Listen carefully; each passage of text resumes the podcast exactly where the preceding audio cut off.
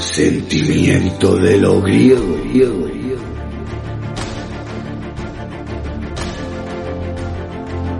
Hechos históricos eclipsados por la batalla de las Termópilas.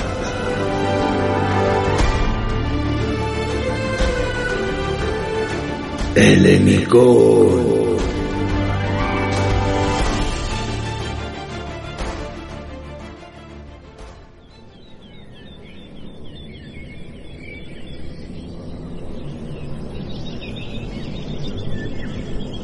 Helenicón. Escrito por Luis Villalón Camacho. Capítulo 11. Otoño del 494 antes de Cristo.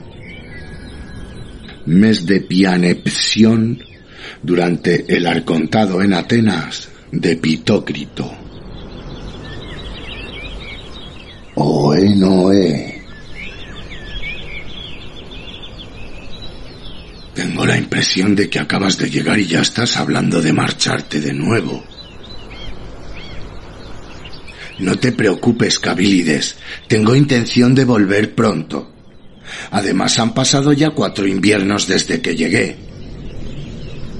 Empiezo a pensar que la edad se está cebando contigo, Cabilides. O que te gusta hacerte el despistado. Ambas cosas, Arimnesto. Terció Evandro. El aprecio que mi padre te tiene le hace desvariar voluntariamente. Y en lugar de decirte a las claras que desea que te quedes más tiempo, prefiere hacerse pasar por un anciano precoz. Anciano precoz, se quejó Cabilides. Hijo, tanta asistencia a las asambleas te está trastornando. Así hablan los oradores de Atenas ahora.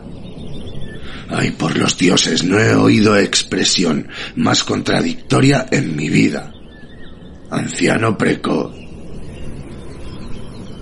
Y Pareta, mientras cuidaba al pequeño Arión, estaba oyendo desde el gineceo la conversación que los tres hombres estaban manteniendo en el patio interior de la casa y no quiso reprimirse. Evandro, ven a cuidar si no quieres que hoy tenemos las obras de ayer. Saltaba a la vista que ni su padre ni su marido ni su suegro habían sabido inculcarle a Hipareta la compostura y discreción de las que toda mujer helena debía hacer gala. Creo, comentó en voz baja el aludido. Creo que a mi mujer no le gusta que conversemos ociosamente mientras ella se ocupa de los quehaceres del hogar. ¿Que no le gusta? Hijo, se me ocurrió una palabra que describiría exactamente en lo que te estás convirtiendo. En cuanto a tu marcha, Arimnesto, me temo que te conozco lo suficiente para saber que no cambiarás de opinión. No lograrías convencerme aunque lo intentaras, amigo Cabilides. Cierto, eres la típica persona que no sabe permanecer en el mismo sitio mucho tiempo. Esa es una actitud propia de fugitivos, espartano. Cabilides usó el gentilicio espartano con toda intención. Ja, dudo mucho que en Esparta alguien se acuerde de mí. Han pasado ya muchos años desde que me marché de allí, así que creo que has errado el tiro, anciano precoz. Los tres rieron y bebieron un sorbo del vino que ellos mismos habían cosechado. Evandro fue el más rápido en tragar y por tanto el que menos lo saboreó. Alimnesto, dijo cambiando de tema, me parece increíble que desde que marcharas de aquí por última vez hayas estado durmiendo siempre en lo alto de una olivera. ¿Por qué? ¿Y qué sentido tiene? La pregunta no era nueva. De hecho, Evandro se la había venido formulando muy a menudo desde que había regresado de su aventura asiática. Arimnesto había respondido hasta entonces con evasivas, pero aquel día en que había anunciado su nueva despedida, consideró que no había motivo para no conceder a Evandro algo más de información. ¿Recuerdas cuando acudí hace ya unos años al oráculo de Anfiarao en Oropo, siguiendo el consejo de tu padre? Lo hice con las manos ensangrentadas. Sangre, Helena, Evandro, sangre derramada en aquella expedición contra los calcídeos. ¿Recuerdas? Y también sangre de aquel espartano que te rompió varios huesos tras nuestro regreso de Calcis. Antes de entrar al santuario, pensé que pasar una noche en un olivo, el árbol sagrado de Atenea, el símbolo que mejor encarna para un heleno la paz y la pureza de espíritu, sería una buena manera de lavar la sangre de mis manos. Y no creo que la diosa se ofendiera por lo que hice. Que luego haya seguido encaramándome a otros olivos para pasar las noches es porque me parece un buen sitio para hacerlo. Un lugar cercano a los dioses. Y ya que mencionas el oráculo, ¿qué fue lo que pasó allí dentro que nunca nos has querido contar? dijo Evandro con aire inquisitivo. Ni tiene por qué, Evandro, intervino su padre. Un oráculo es un oráculo. Sus palabras interesan solo a quien las solicita. Arimnesto nos explicó todo lo que vio allí dentro. El santuario, la celda de reclusión, la sala del sueño, y no tenemos derecho a pedirle más. Arimnesto agradeció con la mirada la actitud comprensiva de Cabilides, quien no acostumbraba a destacar precisamente por esa cualidad. Bien, pues que no cuente nada más, aceptó Evandro. Todo el mundo es esclavo de sus palabras y dueño de su silencio, y hay que respetarlo. Ay, por el divino Dionisio, hijo mío, si aún tuviera sobre ti la autoridad que tenía cuando eras un muchacho, te prohibiría que volvieras a pisar la colina Amnix o que lo hicieras con los oídos tapados con cera. Sí, ya, pero bien que te interesa que vaya en cambio, si así puedo enterarme de lo que sucede en el resto de la Hélade. No te digo. Porque viviendo en un lugar como Oenoe, querido padre, estamos aislados de todo y de todos y solo bajando de vez en cuando a Lasti podemos estar al día de los últimos acontecimientos. ¿Y cuáles son, Evandro? ¿Alguna polis ha decidido expulsar a sus oligarcas y ha metido en el bowl Leuterión a sus herreros y campesinos? Dijo con ironía Cabilides. Pues ya se rumorea en Atenas, prosiguió su hijo, más interesado en compartir lo que sabía que en discutir con su padre. Ya se rumorea en Atenas quién será el nuevo arconte epónimo. Valiente manera de perder el tiempo. Pero si con el actual aún no han transcurrido ni cuatro pritanías. Se llama Temístocles. Al parecer no es de noble cuna su padre es un simple comerciante y su madre ni siquiera es ateniense. Cuéntanos otra noticia, Evandro. La política en realidad dejó de interesarme desde que se convirtió en espectáculo público al alcance de cualquiera, dijo con resentimiento Cabilides. Pues esta otra noticia seguro que te agradará más, teniendo en cuenta tus tendencias políticas que sepas que los persas han acabado definitivamente con la rebelión de Jonia. Arimnesto y Cabilides miraron en silencio a Evandro. Desde que volvió de Asia, apenas había hablado de lo que allí había vivido, y su padre y su amigo habían respetado siempre esa decisión, conscientes de que las guerras suelen volver a los hombres más reservados y melancólicos arrasaron Mileto y destruyeron por completo la flota jonia junto a la isla de Lade. Así que el sueño de la liberación acabó. Hijo, no me alegro de lo sucedido en Mileto, pero sí me parece que era de esperar. Y como tú dices, no fue más que un sueño. Evandro permaneció callado un instante, quizá recordando su estancia en Sardes y en Éfeso. Pero bueno, se recompuso rápidamente y siguió con su particular informe de noticias. Y también está lo de Argos.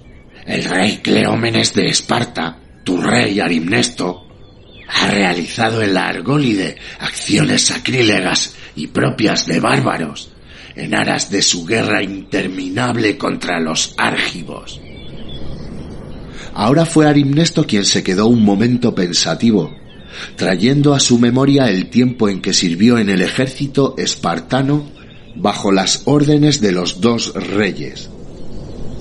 Evandro se percató de ello, pero siguió hablando. Valiéndose de engaños, Cleómenes masacró a más de seis mil ágivos en el sagrado bosque de Sepea, que además incendió. Mató a los sacerdotes del templo de Hera y después intentó tomar la polis de Argos. Pero cuentan que las mujeres de Argos impidieron desde las murallas que ese sanguinario entrara en la polis. Las mujeres, se sorprendió Cabilides. Sin duda deben ser hembras con carácter que no se dejan. ¡Evandro! Tronó y Pareta, harta ya de ocuparse de Arión. Su marido dio un bote y fue corriendo hacia el gineceo, y su padre y Arimnesto sonrieron divertidos. Amigo, dijo Cabilides cuando ya se encontraron solos, porque ahora, precisamente, Creí que te encontrabas por fin a gusto aquí con nosotros, sin preguntas a las que buscar respuesta, ni deudas que saldar con nadie. Sé que esta es mi casa, Cabilides, pero aún hay cosas que debo hacer. Acabo de cumplir treinta años y según las costumbres de mi lugar de nacimiento, ahora me correspondería ingresar en la clase de los iguales. Los iguales es algo que no me preocupa ni me interesa lo más mínimo. Pero lo cierto es que a partir de esa edad ya he dejado de ser muchacho y me he convertido auténticamente en un hombre. Arimnesto, en mi opinión dejaste de ser un muchacho hace ya bastante tiempo. Sí, pero no para los dioses, que son los que me guían. Y es como hombre como debo proseguir el camino que me han marcado. Ya te lo he dicho infinidad de veces, pero te lo repito. Eres un caso realmente muy singular, Arimnesto. ¿Y dónde te dicen los dioses que vayas ahora, si se puede saber? Amigo Cabilides, no podemos alcanzar nuestro destino sin volver antes a nuestros orígenes.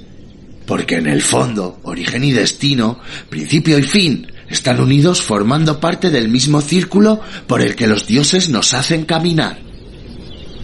La vida es una sucesión de ciclos que hemos de ir cerrando para poder abrir otros nuevos. Yo debo volver atrás para cerrar el mío y ahora es el momento. Como te dije antes, creo que nada hay ya que me suponga un peligro en ese regreso, así que ese es ahora mi destino. Y una vez allí, sé que los dioses me indicarán de nuevo qué debo hacer. Cabilides solía entornar los ojos cuando su amigo se animaba a lanzar aquellos discursos porque apenas entendía nada de lo que decía. En realidad, aquellas peroratas le parecían parloteos vacíos, aunque reconocía que alguna verdad debía de haber escondida detrás de tanta palabrería. Esta vez sí creyó haber entendido algo y no le gustó. Me estás diciendo que piensas en volver a tu lugar de origen. Te has vuelto loco, Arimnesto. No puede ser que estés pensando realmente en regresar a...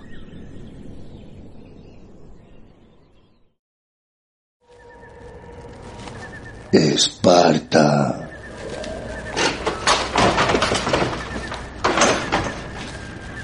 Le dolían todos los huesos la caída había sido larga y accidentada, y su cuerpo había quedado cubierto de arañazos y contusiones. El viejo imatión de lana apenas le había proporcionado amortiguación, aunque sí que le había librado de tener un mayor número de rasguños. Tuvo suerte y el terrible golpe final fue contra una roca plana y sin aristas.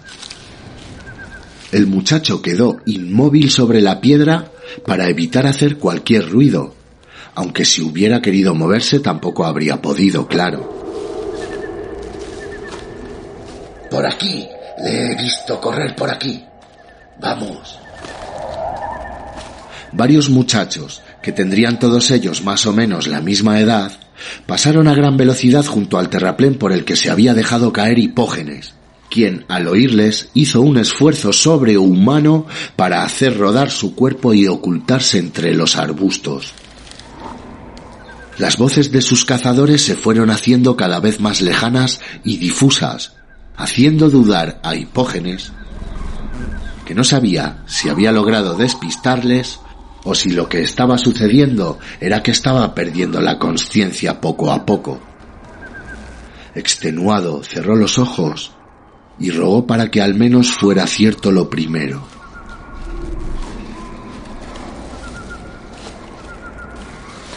Cuando volvió a abrirlos, era noche cerrada. La oscuridad en el bosque donde se encontraba, en la falda del monte Taigeto, era casi completa, ya que la diosa Selene mostraba solo una fina sonrisa. Hipógenes imaginó que a la deidad no le faltaban motivos para reírse de él. Entumecido a partes iguales por el frío y por las heridas, le costó ponerse de pie. No era la primera vez que sus compañeros de unidad le escogían como víctima para sus juegos de cacería. Y no sería la última, desde luego. Él era siempre el candidato preferido por todos para recibir palizas y humillaciones. Él era el hijo de el inferior, el cojo. Estaba siempre disponible para ese tipo de cosas. Y lo único que hacía que Hipógenes resistiera, que se levantara después de cada empujón, era el odio que sentía hacia todos ellos. Pero para ser honesto consigo mismo, la verdad es que ya no podía más. Aquello tenía que acabar. Tenía que escapar, liberarse, huir. Pero, ¿cómo? Comenzó a vagar por el bosque, renqueante, cojeando, caminando entre los árboles sin tener claro a dónde ir. Apenas tenía doce años. Poca cosa podía hacer para escapar de ese mundo cruel en el que le había tocado vivir. Tenía frío y hambre y sentía dolor por todo el cuerpo. ¿No valdría la pena ir a reunirse con sus padres en el Hades? Por mal que allí se estuviera, no podía ser mucho peor que el mundo de los vivos. Darse la vida era una acción de cobardes, así se lo habían inculcado en la Agogué. Pero de todas maneras, él ya estaba marcado por ese estigma, herencia y recuerdo de su progenitor. Y sin embargo, quería también vengarse de todos los que habían hecho de su existencia un tormento.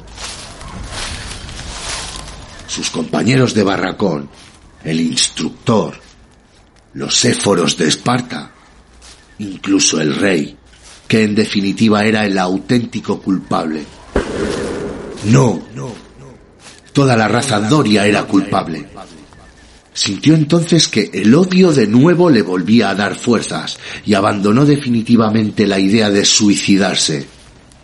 Al menos hasta haberse cobrado todo lo que le debían.